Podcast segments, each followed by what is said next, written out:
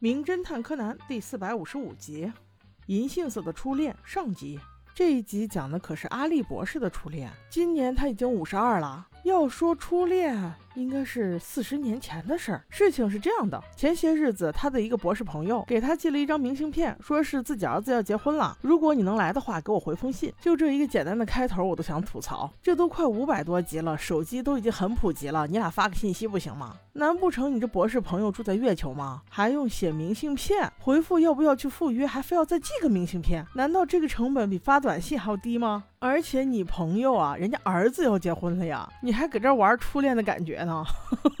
咱就假设之前都很合理吧，结果要给人回的明信片还给弄丢了，让侦探团帮他找呢。要不是这集我都看完了，我肯定以为这又是你下的什么套，哄孩子玩呢。就这三傻也找的可嗨了。后来是光彦和柯南在电视机和背景墙的夹缝中掏出来了一叠信件，说是要在这沓子里面找一找有没有那封明信片。唉，就连这集柯南的智商都下降明信片是前几天才收到的，怎么可能在这一沓子里面全落灰的东西里呢？不过在这一堆里倒是有了新发现，那竟然是一张情书。情书上面还有一个十年之约。一群小孩子们瞬间就八卦起来，催着阿笠博士讲一讲当年的事儿。原来在阿笠博士十二岁时，念六年级，在一天上学的路上，他遇到了一个漂亮的小女孩，跟他一样也是帝丹小学的，只不过人家是四年级的娃，一看就是个混血，特别可爱。但是这会儿他很害怕，他和魏无羡一样，小时候被狗咬过，所以怕狗。于是阿笠就走了过去，一直保护着小小女孩，挡着旁边那条狗，直到把人家小姑娘送回家了。结果从此以后，天天送，天天送，直到放了暑假，一个多月都没见面。等再开学的时候，人小女孩搬家了。结果他这会儿才开始遗憾，因为在这么长的时间里面，他竟然没有问小女孩叫什么名字。就这一点，我就觉得不太可能。一个春心萌动的小男孩，竟然不问自己喜欢女神的名字。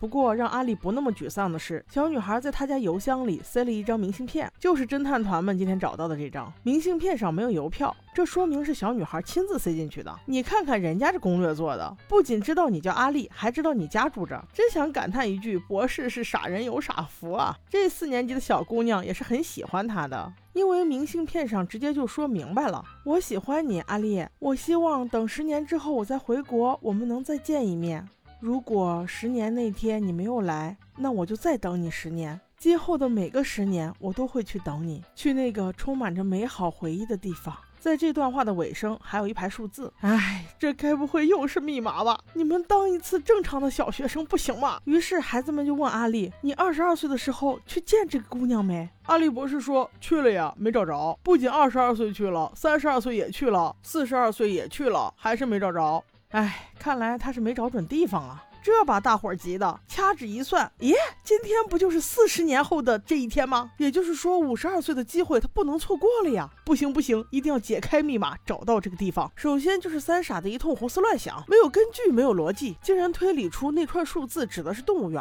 我说你们想去动物园玩就直说，干嘛拿这个当借口呢？阿笠博士也真是配合哈，他和多年前那位不知名女士怎么可能一起去过动物园？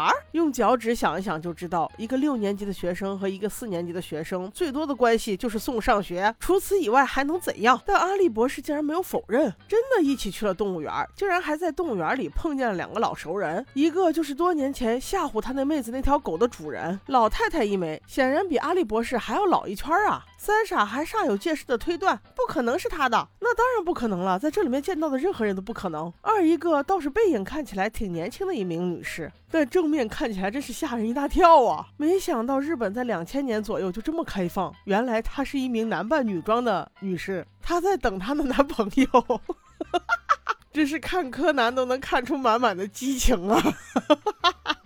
这让我笑了好一会儿，这剧情真是绝了！就这还分了个上下集，咱一集说完吧。眼看着太阳都要落山了，他们还没有找到。在孩子们都很沮丧的时候，博士竟说：“我是第一次来这个动物园啊，所以你们肯定找不到。”哎呦我去，博士都是在帮你找初恋哎，你给点诚意行吗？你是不是存心就不想找啊？白白在这浪费了仨小时，现在离约定时间只剩最后一个小时了，看柯南如何表现。因为身处动物园，所以柯南就想那串数字不会。是代表着动物的叫声吧？还好分析出来并不是的，而是每个动物英文名称的字母个数。再把这些名称连起来之后，谐音就是学校的银杏树下。哎呀，我说啥好呢？这大人都想不出来吧？一个四年级的学生。在四十年前就能想得到，要我说这女孩也没啥诚意。学校银杏树下你写出来不就完了吗？一定要这样去折腾一个原本可以很美好的爱情故事吗？最终他们还是赶到了，并且见到了阿笠博士那位初恋妹子。虽然也有小五十岁了，但依然还是那样明艳动人。只不过女孩误会了，以为这一群娃是阿笠博士的孙子，不想耽误他的美好家庭，并没有承认自己的身份。所以博士找了四十年，找了个寂寞。唉，活该你单身。简单一句话就解。是清楚的事情，但就是说不出口啊。算了，其实也没啥遗憾的。显然这老两位都没啥诚意。这一集除了那位哥哥小姐姐是个亮点以外，我觉得其他的都还挺水的，竟然还分了个上下集。